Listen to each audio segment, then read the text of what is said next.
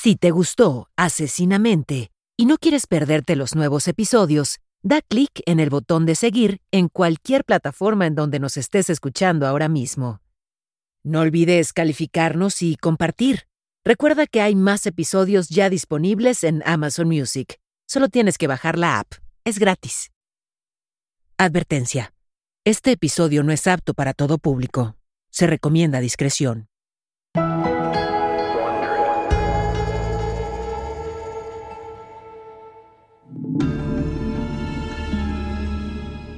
Una cálida tarde de otoño en 2002, Gabriel Polk esperaba a su padre para que regresara del trabajo. Esa noche los dos tenían planes de ver un juego de los gigantes de San Francisco, cosa que tenía muy emocionado a Gabriel. Su padre Félix Polk, un conocido psicólogo del área de la bahía en San Francisco, no respondía a sus llamadas. Era raro que no cumpliera con los planes que hizo con su hijo. También era inusual que Félix no se tomara el tiempo para marcarle a Gabriel y notificarle que llegaría tarde. A las 8.30 de esa noche, Gabriel se cansó de esperar y optó por llamar ansiosamente al servicio de emergencias 911. Cuando el operador preguntó por qué necesitaba a la policía, Gabriel, en lugar de responder, colgó. Esa no era la primera vez en la semana que la policía recibía una llamada proveniente de la casa de la familia Polk. Tan solo cuatro días antes, Félix presentó un informe policial en el que afirmaba que su esposa lo había amenazado con dispararle. Gabriel, al no saber de su padre, buscó la tarjeta de presentación que el oficial le entregó a su papá cuando presentó el informe por la amenaza, creyendo que el oficial podría ayudarle, pero simplemente no dio con el papel. Gabriel entonces decidió ir por su cuenta a la casa de huéspedes junto a la alberca, donde su padre había estado viviendo temporalmente y lo que encontró ahí lo alarmó. Corrió de regreso a la casa principal para marcar con urgencia al 911. El operador captó la única palabra que Gabriel logró pronunciar en la llamada, y esa fue asesinato.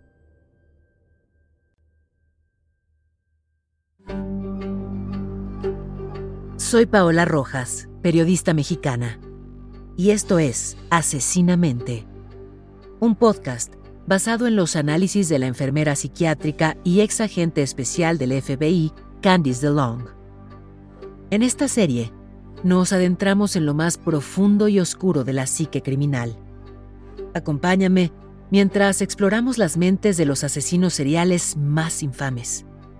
Episodio con episodio, te relataré los casos más escalofriantes que han estremecido a la sociedad y dejaron una marca indeleble en la historia.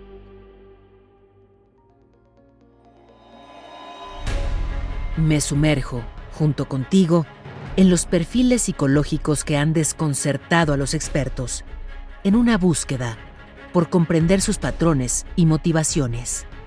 Esto es Asesinamente. En este episodio, Susan Polk, primera parte.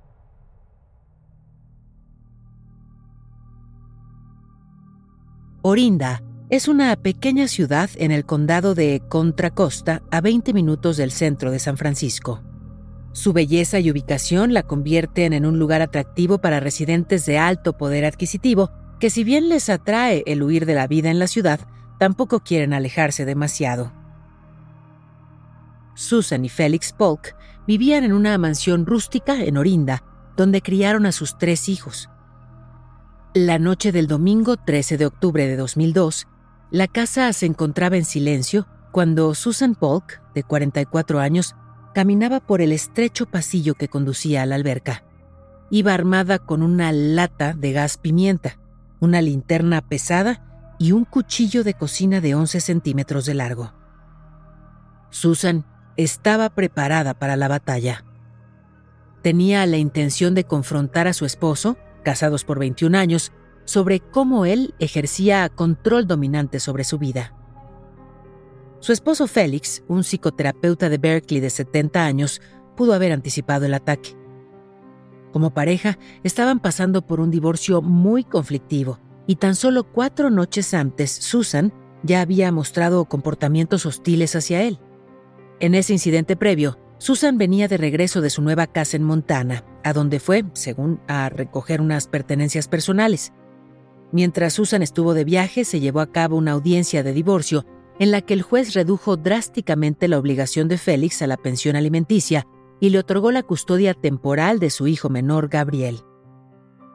Convencida de que Félix estaba de algún modo controlando al juez, Susan saltó de rabia cuando le informaron de las nuevas decisiones financieras y del cambio en la custodia. ¿Cuál fue su respuesta? Le notificó a Félix que pronto le volaría la cabeza con una escopeta. Al llegar a Orinda, Susan procedió inmediatamente a trasladar las pertenencias de Félix a la casa de huéspedes al lado de la alberca. Mientras tanto, su abogado y la policía le aconsejaron a Félix que, ante dicha amenaza de violencia, más le valía trancar su puerta si planeaba quedarse en la propiedad. Pero Félix hizo caso omiso de las advertencias y se negó a abandonar la casa. Esa noche, cuando Susan logró entrar a la casa de huéspedes por una puerta que quedó abierta, vio a Félix vestido con unos boxers negros y con un libro en la mano, sentado en un sillón. Susan lo abordó y procedió a golpearlo violentamente con una linterna en el costado de la cabeza. Después de esto, lo apuñaló 27 veces. Los investigadores forenses no pudieron establecer exactamente en qué momento fue que sucedió el golpe a la cabeza, pero sí pudieron determinar que él se defendió. Los muebles estaban volcados, un sillón otomano fue lanzado al otro lado de la habitación y cuando encontraron el cuerpo de Félix, hallaron mechones de pelo de Susan arrancados desde la raíz, enredados en sus dedos. Las manos de Félix tenían laceraciones profundas y dos de sus dedos estaban casi completamente cortados.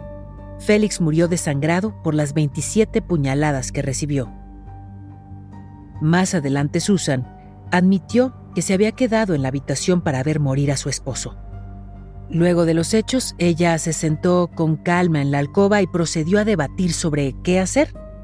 Por supuesto que llamar a la policía era problemático, incluso considerando que podría alegar que el acto fue en defensa propia. Susan concluyó que si la llevaban arrestada, entonces no quedaría nadie para cuidar a Gabriel. Así que mejor regresó a la casa principal, se duchó, lavó su ropa y antes de acostarse, arrojó la linterna a un bote de basura exterior, el cual estaba programado para ser recogido la mañana siguiente. Luego, con mucha calma, limpió el cuchillo de cocina y simplemente lo regresó debidamente a su cajón. A la mañana siguiente, Susan continuó con su rutina normal. Le preparó el desayuno a Gabriel y lo llevó a la escuela, nada fuera de lo cotidiano. Al volver a casa condujo el coche de Félix y lo dejó en el estacionamiento de la parada del tren más cercano y volvió a casa a pie, una caminata de más o menos 3 kilómetros. A las 12.30, después de recoger a Gabriel de la escuela y llevarlo a casa, fue cuando su hijo se dio cuenta que el auto de su padre no estaba. Gabriel llamó repetidamente al celular y a la oficina de su papá por horas intentando ubicarlo, pero no fue sino hasta las 8.30 de la noche que Gabriel le preguntó a su madre si sabía dónde estaba su papá. Susan le respondió, no lo sé, tal vez tuvo un accidente. ¿Por qué no contactas a la policía y ves si hubo algún reporte? Gabriel sospechó que su madre estaba mintiendo. Se sintió obligado a asomarse a la casa de huéspedes, pero encontró la puerta cerrada con llave. Intentó otros modos de acceso, pero en la oscuridad le fue difícil llegar a las puertas laterales. Así que volvió a casa y confrontó a su madre. ¿Dónde está mi padre? Y ella respondió, ¿acaso no estás contento de que se haya ido? La respuesta de Gabriel fue un rotundo no. Durante cuatro años Susan había estado planeando algo en contra de Félix. En repetidas ocasiones le decía a Gabriel y a su hermano Eli, quienes en ese momento tenían 11 y 13 años, que Félix utilizaba sus habilidades como psicoterapeuta para hipnotizarlos y así poderlos manipular. Sin embargo, Susan nunca pudo influir en su hijo mayor, Adam. Adam en ese entonces era un estudiante de segundo año en la Universidad de California. Más tarde, él le compartiría a la policía que con su madre se llevaban bien el 80% del tiempo y de modos un poco locos el otro 20%. Aún así, aunque Susan tuviera modos aparentemente delirantes, fue muy clara en su advertencia a sus hijos y a Félix mismo, que un día no tendría reparo en drogar, ahogar, atropellar o hasta asesinar a su esposo. Solía repetir estas amenazas en tantas ocasiones que se acostumbraron a no prestarle atención y eventualmente aprendieron a ignorar los comentarios por completo. Por eso, cuando Gabriel marcó por primera vez al 911, sintió que tal vez estaba exagerando. Susan lo escuchó hablar por teléfono y le preguntó por qué estaba llamando a la policía. Él colgó, pensó y decidió que sería mejor checar si algo había sucedido. Volvió a la casa de huéspedes, pero esta vez con una linterna en la mano y con la determinación de encontrar la tarjeta de presentación del oficial de policía con el que su padre había hablado unos días antes. Éxito. Gabriel logró entrar por la puerta de la cocina de la casa de la alberca, y ahí fue cuando lo vio. Nadie nos enseña a reaccionar ante una situación como esa. Gabriel se quedó inmóvil por un momento. Su padre estaba boca arriba, en un charco de sangre seca. Sus ojos estaban abiertos, fijos, su boca caída y su piel sin color. Gabriel entró en pánico y corrió a la casa principal. Buscó el teléfono inalámbrico en su habitación, ahora sí para pedir ayuda. Lo encontró, marcó, y esta fue la llamada al 911 cuando él reportó asesinato. Le dijo al operador, creo que mi madre le disparó a mi padre. Después de esto, varios oficiales se presentaron en su casa a investigar. Al llegar, Susan les dijo que no sabía dónde estaba Félix antes de los eventos que lo llevaron a la casa de huéspedes. Al momento que le informaron que su esposo había muerto, ella respondió con un seco, Oh, bueno, y remató con, De todos modos nos estábamos divorciando.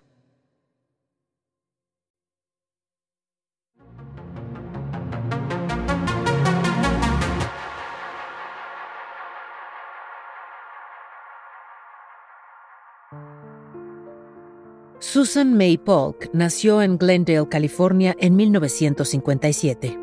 Su padre, Dick Bowling, estudiaba Derecho y su madre Helen trabajaba de medio tiempo para ayudar a pagar las cuentas de la familia. Cuando su padre se graduó, dejó a su madre por otra mujer.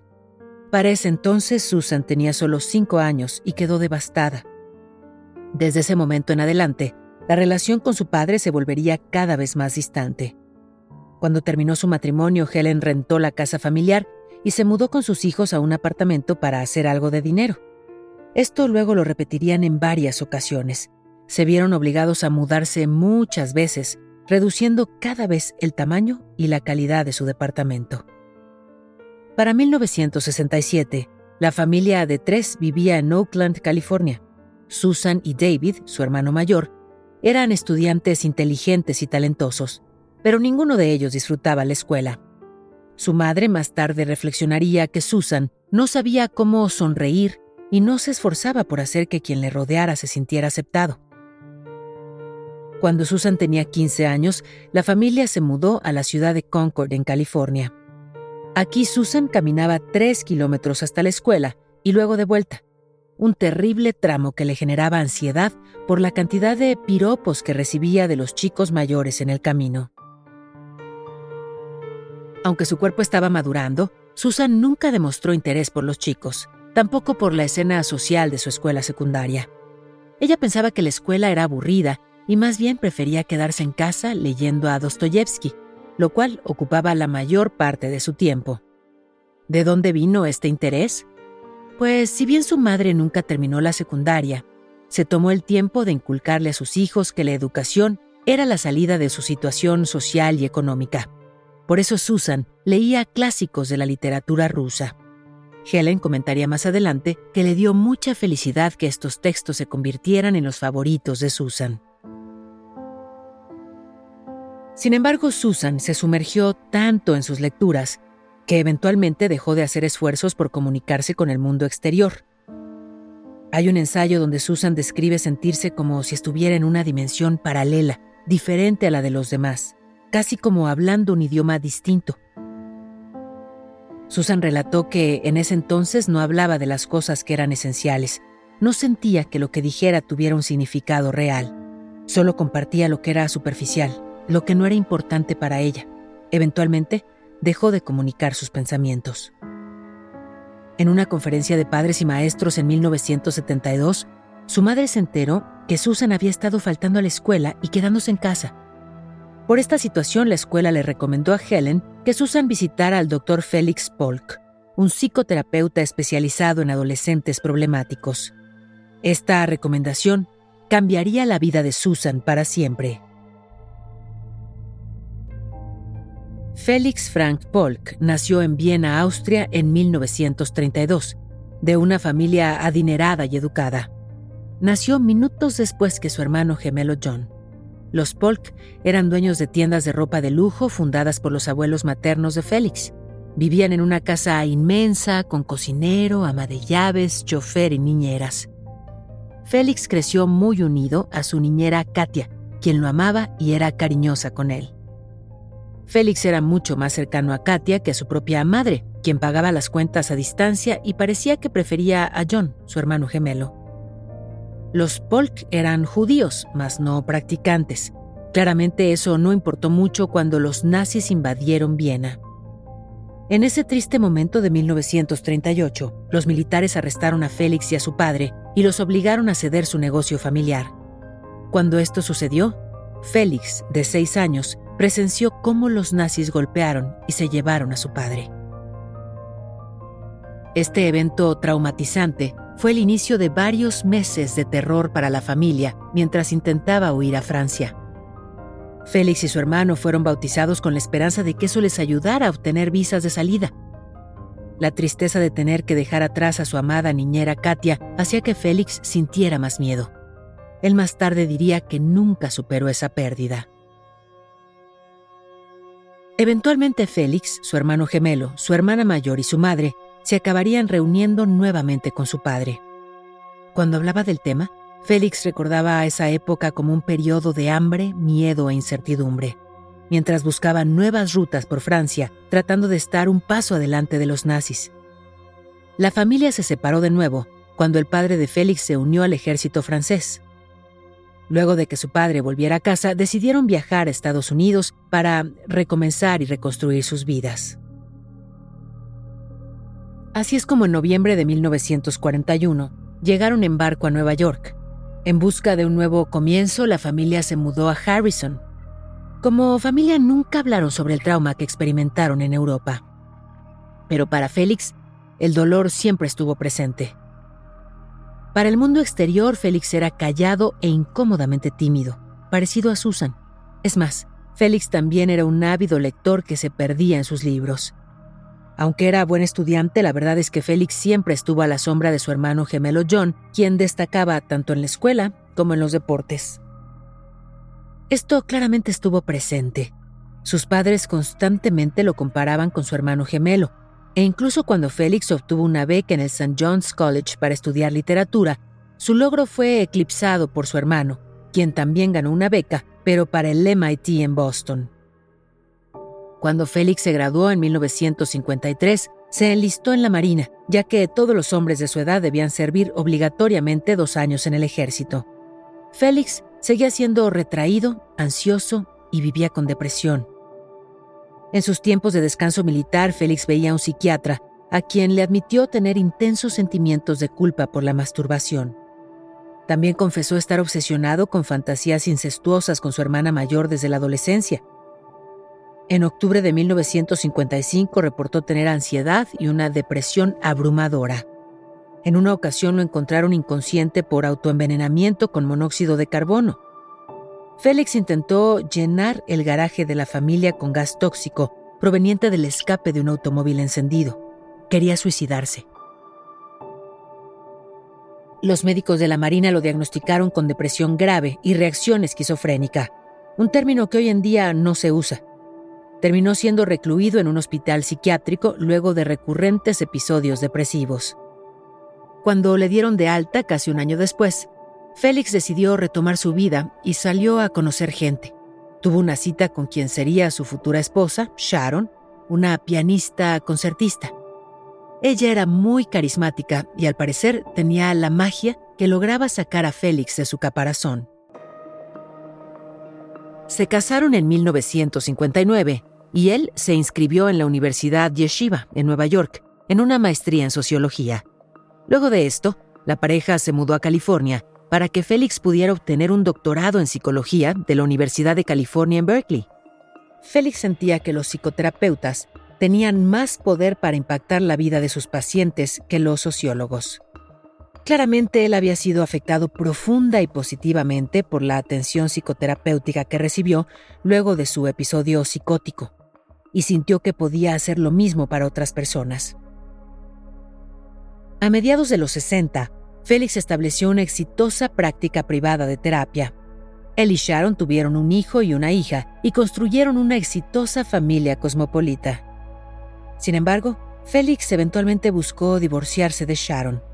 En una plática le comentó a un amigo que estaba cansado de que Sharon fuera tan dominante en la relación, y aún así, él no dejó a Sharon sino hasta cinco años después por la fuerte dependencia emocional que tenía con ella un tema común en las relaciones de Félix con las mujeres, y un tema que vale la pena tocar más a fondo cuando hablemos de su relación con Susan, en ese entonces una pequeña de tan solo 15 años. Susan era lo opuesto a Sharon, lo que puede haber sido la razón por la que Félix se acercó a ella. Evidentemente, si Félix no podía dominar a Sharon, ciertamente podría dominar a Susan. A finales de los años 60, Félix se convirtió en un popular profesor en la Escuela de Posgrado de Psicología Familiar. Según sus colegas, él disfrutaba de un estatus de gurú entre los estudiantes. Era tan popular y confiable que tenía un curioso acuerdo con la arquidiócesis católica para tratar a sacerdotes desviados y monjas problemáticas. Curioso, aunque hay que tomar en cuenta que en los años 60 Berkeley reflejaba la cultura social progresista del área de la Bahía en San Francisco. Eran experimentales y su cuerpo docente adoptaba las nuevas modas de prácticas terapéuticas como la hipnosis, la terapia de constelaciones y el análisis de los sueños. Si bien Félix era respetado por la mayoría de sus colegas, él también era conocido por ejercer varias prácticas no convencionales, de estas que algunos psicólogos consideraban inapropiadas. Específicamente Félix creía en compartir su vida personal con sus pacientes. De muchos modos, Félix se veía a sí mismo como un amigo y se involucraba mucho en sus vidas. Socializaba regularmente con sus pacientes fuera del entorno clínico. Es más, sus pacientes iban a su casa a cenar y hasta cuidaban a sus hijos. Un paciente era pianista y le daba lecciones de piano a los hijos de Félix. Con fines de trabajar su recuperación general, él creaba grupos de pacientes y muy frecuentemente fomentaba que tuvieran encuentros fuera de los espacios de terapia. ¿Es malo? Parecería que no, pero existen varias razones por las que los terapeutas no socializan con sus pacientes. Según un artículo escrito por el psicólogo Leonard Holmes, los terapeutas no deberían ser amigos cercanos porque eso crea lo que se llama una relación dual. Esto es cuando dos personas están en dos tipos de relaciones muy diferentes al mismo tiempo. ¿Por qué es un problema? porque una complicación en una relación puede reflejarse y causar problemas en la otra. Por ejemplo, si estás enojado porque tu terapeuta no fue a tu fiesta de cumpleaños, pues te resultará difícil abrirte en el entorno terapéutico.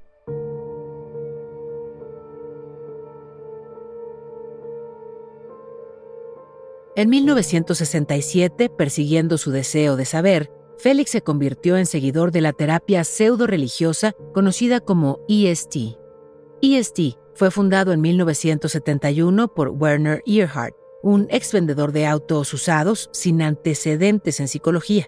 A lo largo de seis días y 60 horas de curso, Werner enseñaba que cada individuo es responsable de todo lo que le sucede y que las personas tienen el poder de ser quienes quieran ser. Según uno podría reprogramar su mente, corregir creencias rotas y crear la vida que deseara. Los participantes del seminario a menudo asistían a sesiones que iban desde las 9 de la mañana hasta después de la medianoche, con una sola pausa para comer. La parte más importante del entrenamiento era poder reconocer y experimentar los patrones y problemas recurrentes de cada quien y así elegir cambiarlos. Para Félix, el EST fue transformador. Ese ideal de estar libre de culpa, también hizo que se le hiciera más fácil ignorar las críticas hacia su enfoque psicológico. Así que volvemos a ese momento en 1972 cuando Susan Bolling, de 15 años, entra a la oficina del doctor Polk. Les recuerdo, era una adolescente brillante pero con profundos problemas con su manejo de la autoridad. La conquistó la calidez de Félix y su amor por la literatura rusa. Desafortunadamente, la terapia no fue una cura inmediata para Susan. Según el libro de Carol Pogash sobre Susan Polk, que se llama Seducida por la locura, el doctor Polk fomentó que Susan no solo dejara de ir a la escuela, sino que se retirara. Y los problemas continuaron. Aproximadamente un mes después de comenzar la terapia, fue sentenciada a pasar un mes en un correccional juvenil por sacar un vestido de una tienda sin pagar. Con miedo, Susan huyó a Oakland y vivió con un amigo durante un mes antes de contactar a su madre. El doctor Félix le envió una carta para evitar que la mandaran al correccional juvenil y ella entregó la carta en los tribunales. Lo más probable era que él la estuviera preparando psicológicamente para la dependencia, una práctica que en inglés se llama grooming. En esencia, él actuaba de modos en los que siempre llegaba a su rescate y le daba exactamente lo que ella quería. No debe sorprender a nadie que a esta altura Susan estuviera totalmente cautivada por su terapeuta. Félix enfatizaba en que eran personas muy parecidas, si bien es normal que un paciente idolatre a su terapeuta, los sentimientos de Susan claramente iban mucho más allá. Cuando ella asistía a sus sesiones, él le hablaba sobre literatura, le acariciaba el cabello y le decía que era hermosa. Susan era muy joven y su mundo entero comenzó a girar en torno al doctor Félix Polk. Cuando Susan le contó a su madre que durante las sesiones a veces se sentaba en el regazo del Dr. Polk, Helen pensó que eso era extraño, pero decidió permitirlo ya que supuso que era parte de alguna nueva práctica terapéutica. Después de todo, el Dr. Polk había sido altamente recomendado. Pero seguramente se habría opuesto si se hubiera enterado sobre los otros ejercicios del Dr. Polk. Él, entre comillas, la hipnotizaba Funcionaba así. Félix le servía té caliente a Susan y la hacía acostarse en el suelo. Luego, le pedía que contara hacia atrás desde 100 mientras ella caía en un estado inconsciente. Susan más adelante declaró que no recordaba nada de lo que ocurría mientras estaba acostada en el suelo. Esto no era hipnosis en absoluto. En la práctica de la hipnosis recuerdas todo. Lo que Félix estaba haciendo era drogar a Susan probablemente con algún tipo de químico para poderla violar, algún químico de estos que luego causan amnesia. El comportamiento de Félix lo podemos resumir en tres palabras, dominación, manipulación y control. Recordemos que él estaba ejerciendo todo esto sobre una adolescente problemática y vulnerable. En los días posteriores a su arresto por robo en 1974, Susan tomó una sobredosis de diazepam, un sedante que le recetaron a su madre. No está claro si esto fue un intento real de suicidio o una llamada de atención, pero cuando su madre la encontró le hizo un lavado de estómago. Así fue que acabó internada en un hospital de salud mental hasta que Félix nuevamente redactó una carta a su nombre. De hecho, Félix logró convencer al médico a cargo de liberar al adolescente del hospital y ponerla bajo su supervisión. Trabajaban de una manera tan cercana que Félix presentaba a Susan frente a sus estudiantes de psicología. Él le realizó sesiones de terapia en público. Ella era joven y hermosa y obviamente lo adoraba. Le encantaba ser su paciente más preciada. Él la presentaba como la chica a la que le había curado de la esquizofrenia. Fraude total. Dejando de lado el vergonzoso espectáculo que Félix le ponía a sus estudiantes, Susan nunca fue esquizofrénica y además no hay cura para esa enfermedad, solo tratamiento. La esquizofrenia es un trastorno fuerte del pensamiento caracterizado por delirios extraños y alucinaciones auditivas. Muchas personas que padecen este trastorno tienen grandes dificultades para concentrarse, casi no pueden realizar tareas cotidianas. Leer y comprender una novela les sería imposible. Y aunque más adelante en su vida Susan tuvo problemas psicológicos, de estos que podrían describirse como una forma de delirio, lo de ella claramente no era esquizofrenia. Nunca lo fue. Entonces, ¿qué nos dice esto sobre Félix? Si alguien hubiese notado sus prácticas, ¿se podría haber acabado su carrera? Las cosas luego de un tiempo progresaron. Cuando tenía 18 años, Susan le dijo a su madre que estaba enamorada de un médico. Cuando Helen se dio cuenta de que ese médico era el Dr. Polk, fue a verlo y le pidió que dejara en paz a su hija. Helen intentó que su hija se interesara por los jóvenes, pero la obsesión de Susan por el Dr. Polk era intensa. Susan luego confesó que ella y Félix se enamoraron cuando tenía 18 o 19 años y que tenían relaciones sexuales en el suelo de su consultorio durante terapia. Hay tantos problemas aquí que es difícil abordarlos todos.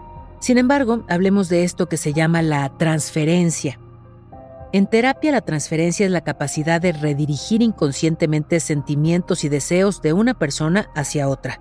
Por ejemplo, puedes observar características de tu padre en un nuevo jefe. Puedes atribuir sentimientos paternales a este nuevo jefe, ya sea positivos o negativos, dependiendo de la relación que tuviste con tu padre. La transferencia ocurre en la terapia cuando un paciente dirige su ira, hostilidad amor, adoración o una serie de sentimientos hacia su terapeuta o médico. Y no olvidemos que Susan quedó profundamente herida a la edad de 5 años cuando su amado padre la dejó atrás al divorciarse de su madre. Era una tormenta perfecta, la transferencia de todos los sentimientos no resueltos de Susan, el anhelo del amor y la aceptación de papá, la situación en general, Probablemente todas esas emociones y todos esos sentimientos expuestos le quedaron a la situación como si fuera un traje hecho a la medida. Y ojo, hay más. Si bien el fenómeno de la transferencia es un concepto ampliamente aceptado y respetado en el campo de la psicoterapia, el terapeuta debe estar siempre vigilante para evitar que sus propios sentimientos o conflictos no resueltos se proyecten sobre el paciente o sea, a la inversa. Este fenómeno se conoce como contratransferencia. Si esto sucede y el terapeuta proyecta sus emociones y pensamientos subconscientes en el paciente, puede crear problemas. El terapeuta se supone que es el adulto en la habitación, por así decirlo. Si el terapeuta utiliza a su paciente para satisfacer sus propias necesidades psicológicas, podemos ver cómo la contratransferencia puede ser realmente dañina y recuerdan como un factor contribuyente al episodio psicótico depresivo de Félix en la Marina fue la intensa culpa que sentía por sus fantasías masturbatorias incestuosas con su hermana cuando ella tenía 15 años. Esta era la edad de Susan cuando la conoció y cuando él se convirtió en su terapeuta.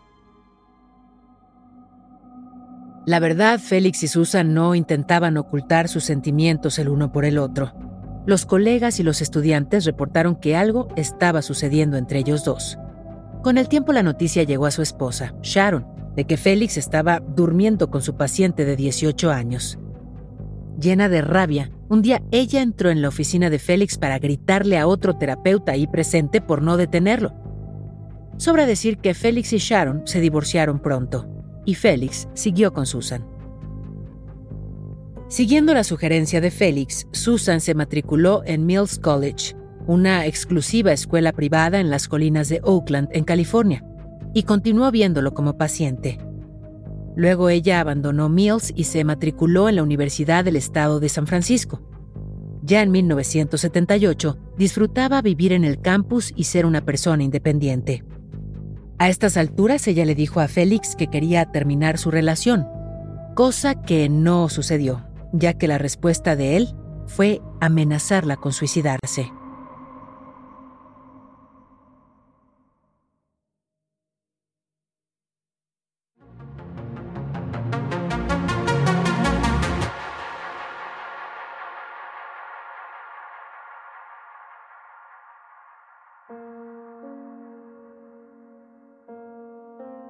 En la década de los 60 no había reglas establecidas sobre la relación terapeuta-paciente. De hecho, Carl Jung tuvo relaciones amorosas con muchas de sus pacientes. Y en la década de los 70 había corrientes de pensamiento que creían que el sexo entre un terapeuta y una paciente era beneficioso para ambas partes. nada podía estar más lejos de la verdad. La Sociedad para la Investigación en Psicoterapia lo describe tajantemente. Cito, La intimidad sexual entre profesionales de la salud mental y sus clientes se considera uno de los actos más inmorales dentro de la profesión. Además, tales actos pueden causar daño a la salud mental, emocional y al bienestar del paciente, específicamente cuando un terapeuta viola intencional y conscientemente la confianza con sus pacientes, como lo hace al decidir involucrarse sexualmente con ellos. Los efectos en la capacidad de confiar del paciente pueden ser profundos y duraderos, y eso claramente fue lo que sucedió en el caso de Susan. No fue sino hasta 1992 que el sexo con un paciente se consideró antiético por la Asociación de Psicología de California. Hoy en día es ilegal en la mayoría de los estados, incluido California. Según el sitio web de la Asociación Estadounidense de Psicólogos, es antiético que estos profesionales establezcan relaciones personales con los pacientes fuera de la terapia, ya que esto crea una relación dual donde el acercamiento es de dos tipos diferentes al mismo tiempo. Suena obvio, pero estamos hablando de la terapia, así que vale la pena pensar un poco más. ¿Por qué se crea este problema? ¿Por qué un desvarío en una relación puede causar problemas en la otra? La Asociación Americana de Asesoramiento y la Asociación de Psicólogos Clínicos tienen un código de ética bien claro con respecto a las relaciones duales. Según la ACA, una relación dual no profesional tiene el potencial de difuminar los límites entre un consejero y un cliente y crea un conflicto de intereses al aumentar el potencial de explotación y el abuso de poder, además de causar expectativas diferentes tanto en el consejero como en el cliente en relación a la terapia. En el libro de Carol Pogash, ella habló con la doctora Margaret Singer, una ex profesora de Félix y una experta en esta práctica llamada lavado de cerebro. La doctora Singer favorece una clara frontera entre los pacientes y el terapeuta. Advierte que no solo no sirve el tener una relación dual, el terapeuta no acaba siendo amante porque una paciente deposita en su terapia todas las esperanzas, las más positivas que puede tener. Así que luego, cuando un terapeuta decepciona al paciente o lo viola, es doble o triplemente terrible. Félix debió haber prestado atención a las advertencias de su maestra. Las consecuencias para él fueron tremendas y de hecho terminaron con su vida. A pesar de todo esto, Félix decidió entregarse por completo a su relación con Susan. El 25 de diciembre de 1981, la joven de 24 años, Susan Bolling, se casó con Félix Polk, un hombre de 50 años, para crear una historia que no tuvo un final feliz.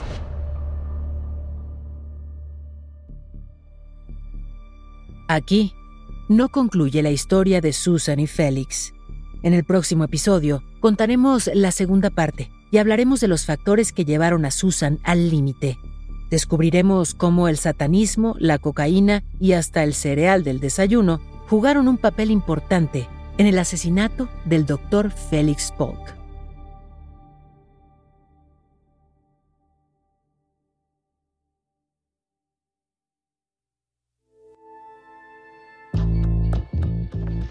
Esto fue Asesinamente, una producción de Wondery. Gracias por escuchar. Asesinamente está disponible donde sea que escuches tus podcasts. Accede a nuevos episodios antes y sin anuncios en Amazon Music, incluido con tu suscripción Prime. Con Prime, ahora tienes acceso gratis a los mejores podcasts y toda la música a través de Amazon Music. Descarga la aplicación ahora. Esto fue Asesinamente, un podcast en el que nos sumergimos en las mentes oscuras y retorcidas de algunos de los criminales más notorios de la historia y descubrimos lo que hay detrás de sus comportamientos y motivaciones. Asesinamente es conducido por mí, Paola Rojas, y producido por Exile Content Studio. Coordinadora de producción Verónica Hernández. La traducción y localización es de Kraken Comunicación y Mario Conde. Supervisión de traducción Álvaro Céspedes. La grabación estuvo a cargo de Pedro Aguirre en los estudios de Excel Content. El diseño sonoro es de Hugo Mendoza y Gonzalo Messi. Producción ejecutiva de Carmen Graterol e Isaac Lee. Daniel Batista dirige el área de audio en Excel Content Studio. De Wondery, la producción es de Carlota Aparicio y la producción ejecutiva es de Sarah Barrett, Jessica Radburn y Marshall Louis.